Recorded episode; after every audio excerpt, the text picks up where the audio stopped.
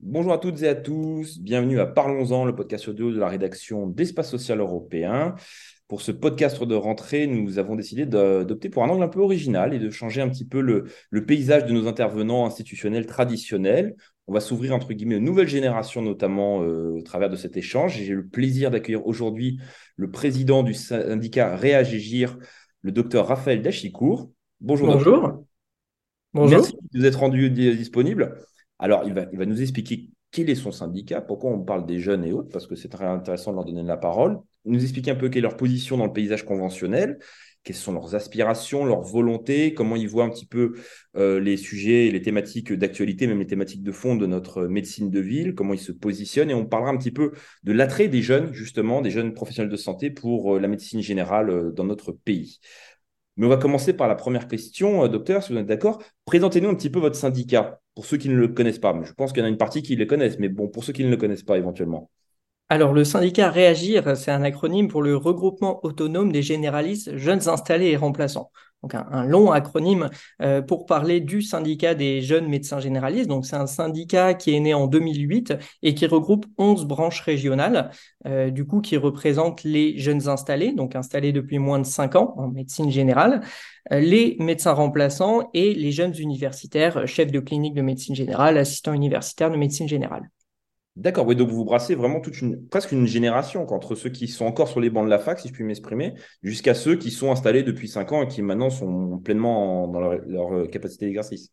C'est un syndicat transitionnel qui justement porte cette voix jeune, euh, cette voix qui malheureusement souvent passe un peu à la trappe, euh, si je puis dire.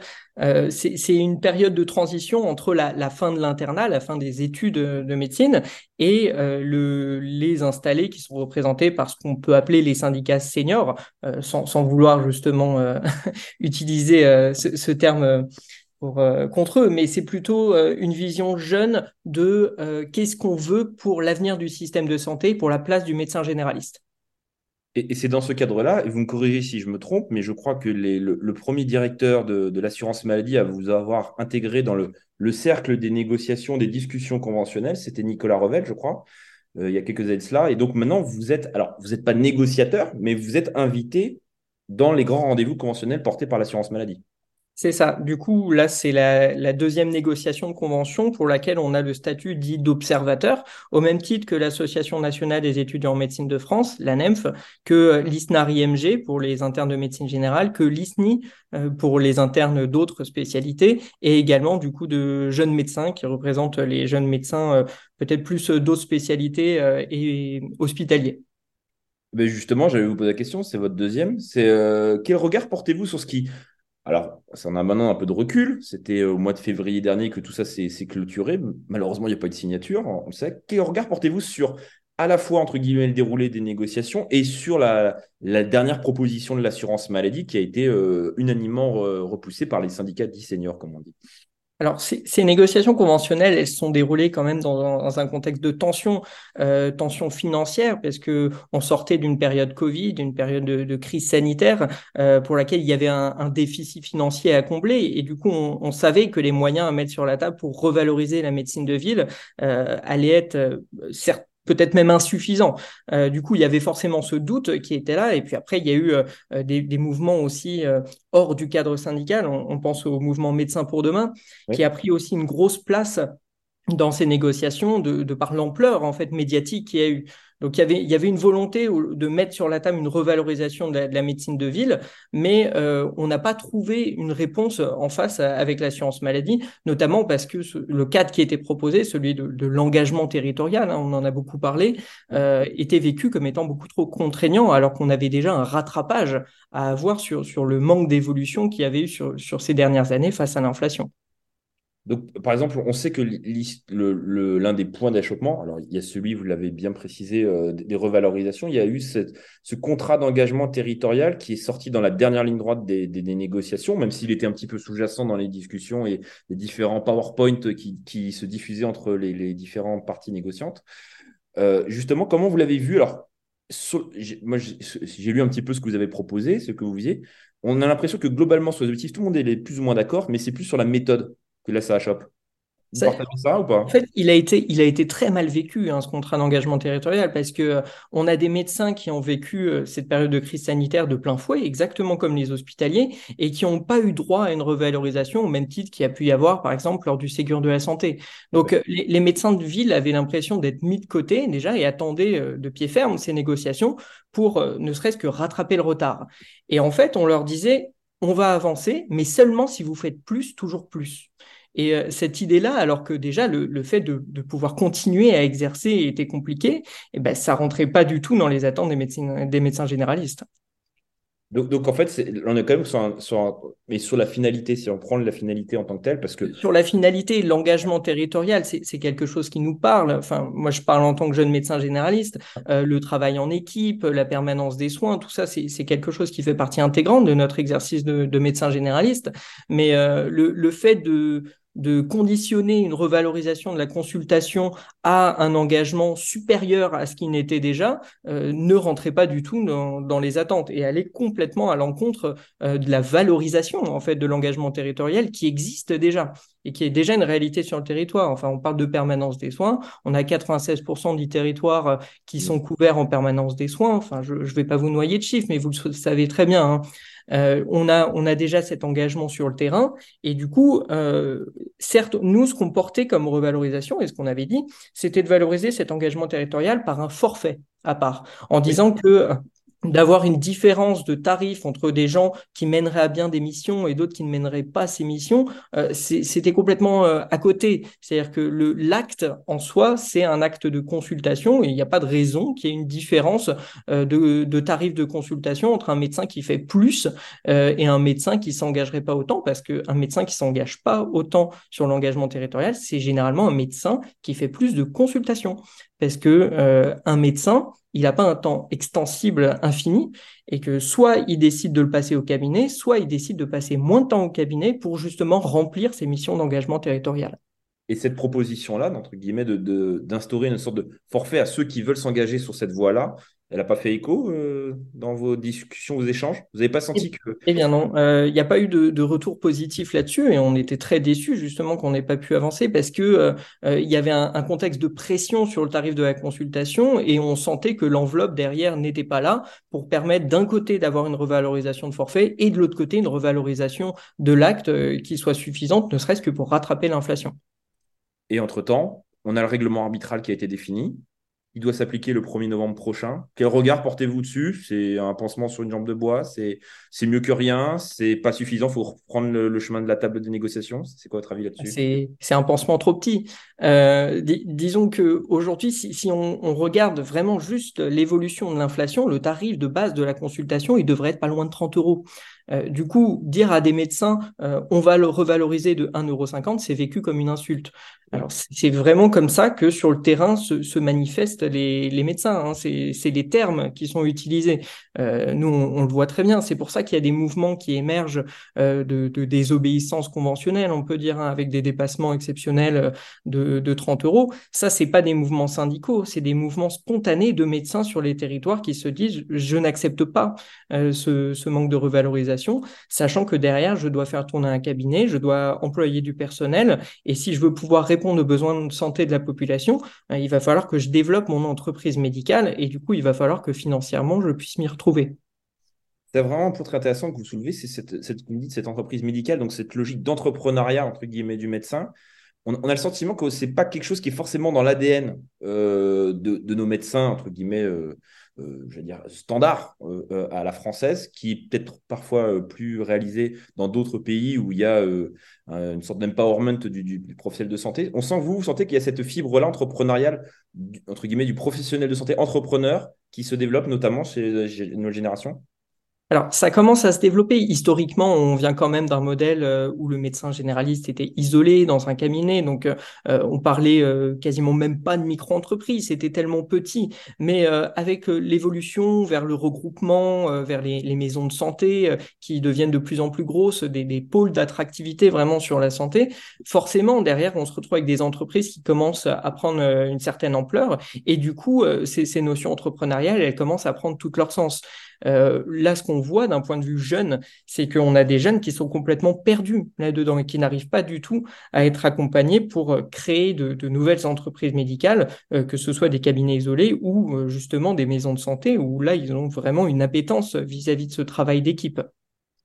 Justement, vous venez un petit peu à cette question parce qu'on a parfois, on comprend entre guillemets ce que les syndicats traditionnels ne veulent pas, on a parfois du mal à comprendre ce qu'ils veulent. Est-ce que vous, euh, enfin quand je dis vous, je me permets un peu entre porte-parole générationnel, mais en tant représentant d'un syndicat très imprégné de cette, auprès de ce segment population, vous comprenez, vous savez maintenant à peu près, vous avez des plus clairs sur ce que vous voulez et surtout ce que vous voulez pas. Parce qu'on a souvent, par exemple, opposé salariés à, à libéral et autres. Est-ce que quelle est votre position et quel est votre ressenti sur euh, des jeunes générations sur ces questions-là? Mais les, jeunes, ce qu'ils veulent, c'est des choses assez simples en fait. Hein. Euh, ce qu'ils veulent, c'est pouvoir exercer un rôle de soignant dans des conditions de travail correctes, c'est-à-dire ne pas être surchargé d'administratif, pouvoir répondre aux besoins de santé, pouvoir euh, avoir un équilibre entre la vie professionnelle et la vie personnelle. C'est des choses très simples parce que c'est des jeunes qui finissent 10 ans d'études, 10 ans c'est long, euh, ce sont des études qui sont très exigeantes, euh, avec une période d'internat qui est très prenant, avec parfois des déménagements tous les six mois, qui, qui ont vécu des choses dures, et une fois qu'ils sortent de là, on leur dit maintenant, on vous attend au tournant, il va falloir faire plus, toujours plus, parce qu'il y a énormément de besoins. Et en fait, euh, ces, jeunes-là, si on les dégoûte de l'exercice de médecin généraliste traitant, et j'insiste sur ce point, médecin généraliste traitant, ils vont partir ailleurs parce que les offres, c'est pas ça qui manque. Euh, moi, je le vois autour de moi, les, les jeunes médecins généralistes, quand ils sortent de l'internat, ils ont le choix entre remplacer, s'installer, exercer euh, soit dans, des structures euh, publiques ou dans des structures privées en tant que salariés, euh, ou alors d'aller dans des centres de soins non programmés. En fait, ils ont un panel infini de solutions et la plus contraignante aujourd'hui, c'est de s'installer, alors que c'est là où on a le plus de besoins, justement. Et vous êtes accompagné, justement, c'est un truc tout simple. Je vous avoue, je me mets de la part d'un néophyte complet. Vous sortez des bancs de la fac, comme vous dites, il y a un pléthore de solutions et de possibilités. Mais est-ce que, euh, avant de sortir, vous voyez, je ne sais pas, l'ARS, euh, la caisse primaire qui vous dit, bah, écoutez, je vais, je vais vous accompagner pour que vous ayez une idée un peu plus claire, et par rapport aux besoins euh, territoriaux et populationnels? Eh bien, pas du tout. Euh, c'est justement un des gros points sur lesquels on se penche, c'est l'accompagnement. Et quand on parle d'aide à l'installation, on ne parle pas d'aide financière, on parle justement de cet accompagnement-là, qui est un accompagnement humain qui est nécessaire pour justement finaliser un projet professionnel. Euh, c'est un terme qui, nous parle, qui nous tient à cœur, justement parce que ça permet euh, de construire dès la fin des études. Parce qu'un un étudiant en médecine qui finit ses études, il est lâché dans la nature complètement. Mm. C'est-à-dire qu'il euh, ne rencontre pas l'ARS, il ne rencontre pas l'assurance maladie, parce que l'assurance maladie ne traite qu'avec les médecins qui sont conventionnés, donc déjà installés et, et euh, il n'y a aucun accompagnement. Donc justement, avoir euh, ce qu'on apprenait comme modèle, hein, qui était un, un guichet unique d'accompagnement des, des, professionnels de santé, c'était euh, avoir un interlocuteur unique pour justement non seulement faire les démarches, hein, parce qu'il y, y, a un gros frein sur les, les démarches administratives de création d'entreprise, etc. Mais il y a aussi un, un, un, gros frein sur juste se projeter sur un exercice, découvrir des territoires, découvrir de nouveaux types d'exercices et envisager une installation derrière et donc ce guichet unique, c'est l'opportunité de fédérer tous les acteurs, donc que ce soit les acteurs ordinaux, euh, de l'assurance maladie, euh, de l'URSSAF euh, également, de l'ARS, de mettre tout le monde autour de la table pour construire une politique d'accompagnement des étudiants en fin d'études. D'accord, c'est très intéressant. C'est très intéressant ce point-là parce que c'est très rarement soulevé. C'est cet accompagnement logistique basique pour comprendre l'écosystème dans lequel vous allez euh, opérer pendant euh, une quarantaine d'années. Donc forcément, c'est très très important. Je, sais que j'ai regardé un petit peu votre pédigré, je me suis permis. J'ai vu que vous avez travaillé notamment avec euh, une CPTS. Dans le cadre d'une CPTS, vous fait un stage au sein d'une CPTS. On en parle beaucoup. Il y a eu le rapport qui a été mis, remis à Agnès Firmin-Lebaudot en début d'été. Quel regard portez-vous sur ce, entre guillemets, je me permets ce mot, ce truc dont tout le monde voit théoriquement l'attrait, mais concrètement, on a toujours du mal à, toucher le, entre guillemets, la, finalité de la chose? Vous, utilisez le bon terme. Euh, moi, moi c'est vrai que j'ai un parcours particulier parce que du coup, j'ai fait un, un, master de santé publique sur la, la coordination des trajectoires de santé. Enfin, c'est une formation d'ingénierie de la santé en fait, où du coup, je me suis intéressé à, à tout ce bazar territorial, euh, si, si, je peux dire, pour savoir euh, qu'est-ce que c'est en fait qu'exercer là-dedans, qu'est-ce que c'est que ce truc. Et j'ai fait un master pour savoir ça.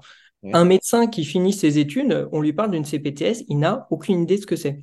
Soit ils ne connaissent pas le terme, c'est même général, hein, ils ne connaissent pas le terme, ou alors s'ils le connaissent, ils savent vaguement que ça existe, mais ils n'ont aucune idée concrètement qu'est-ce que c'est, à quoi ça sert et comment on s'implique là-dedans. En fait, euh, c'est une transition complète hein, dans le mode d'exercice des, médecins généralistes. C'est le passage à une responsabilité populationnelle et euh, ce, changement de paradigme, il, va prendre du temps parce que euh, a des besoins énormes au cabinet pour répondre vraiment à l'accès aux soins, vraiment les soins. Mais d'un autre côté, il y a cette logique de, besoin de santé avec euh, justement un virage sur la prévention qui nécessite d'agir en dehors des cabinets. Si vous demandez à un médecin euh, comment vous faites pour agir en dehors d'un cabinet, euh, il va vous regarder, il va dire, mais écoutez, euh, moi, ma formation, je l'ai fait soit à l'hôpital, soit en cabinet. Je ne sais pas ce que c'est, je ne sais pas, j'ai jamais mis les pieds dedans, je ne sais pas comment ça peut s'organiser. Un médecin n'est pas formé euh, à la santé publique de terrain.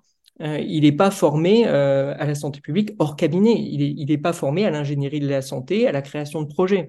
Du coup, s'il y a personne derrière pour aller chercher les médecins, les accompagner et prendre le temps de valoriser ce qu'ils essayent de mettre en place, eh ben, soit on va trop vite, et c'est un peu ce qui est en train de se passer avec une volonté de, développer les CPTS qui, est très bonne, hein, mais qui va parfois plus vite que, que les, le terrain, en fait. Et quand on a du, parlementaire ou du descendant qui va parfois plus vite que le terrain, eh ben, on crée des résistances avec des médecins qui ne comprennent pas euh, comment tout ça évolue et qui disent ça va trop vite, euh, je vais perdre la main. D'accord, c'est très intéressant en tout cas. Dernière question, après je vous laisse, docteur. On avait parlé un peu des, formations, euh, des, bancs de, l'université. Vous êtes médecin euh, généraliste traitant, c'est très important d'avoir ce, qu'on peut le terme qu'on dit gatekeeper un peu en anglo-saxon, mais c'est un peu ça le terme.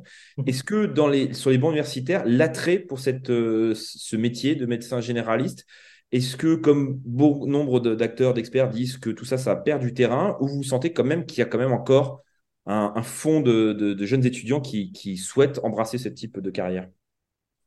Il y, a une volonté hein, vraiment d'exercer en tant que médecin généraliste traitant. Hein. Moi, je, le vois. Hein, là, on est dans des périodes de, choix justement de, de spécialité post-ECN. Il y a beaucoup de questions il y a beaucoup de questions et euh, des questions qui vont dans le bon sens. Hein. C'est de se dire comment je peux exercer, qu'est-ce que je peux faire et qui ils ont du mal à se projeter parce que euh, le, virage ambulatoire de la formation, il n'a pas encore complètement eu lieu.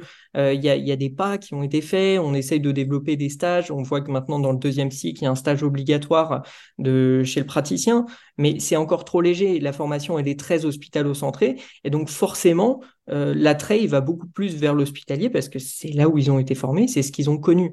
Tant qu'on n'aura pas vraiment fait euh, plus pour euh, aller plus loin vers une formation plus ambulatoire, eh ben, on aura du mal à recruter des médecins de ville, quelle que soit la spécialité d'ailleurs. Bah, merci beaucoup en tout cas. Je crois que c'était très pédagogique. On a bien compris. Et merci de vous être rendu disponible. Mais de rien.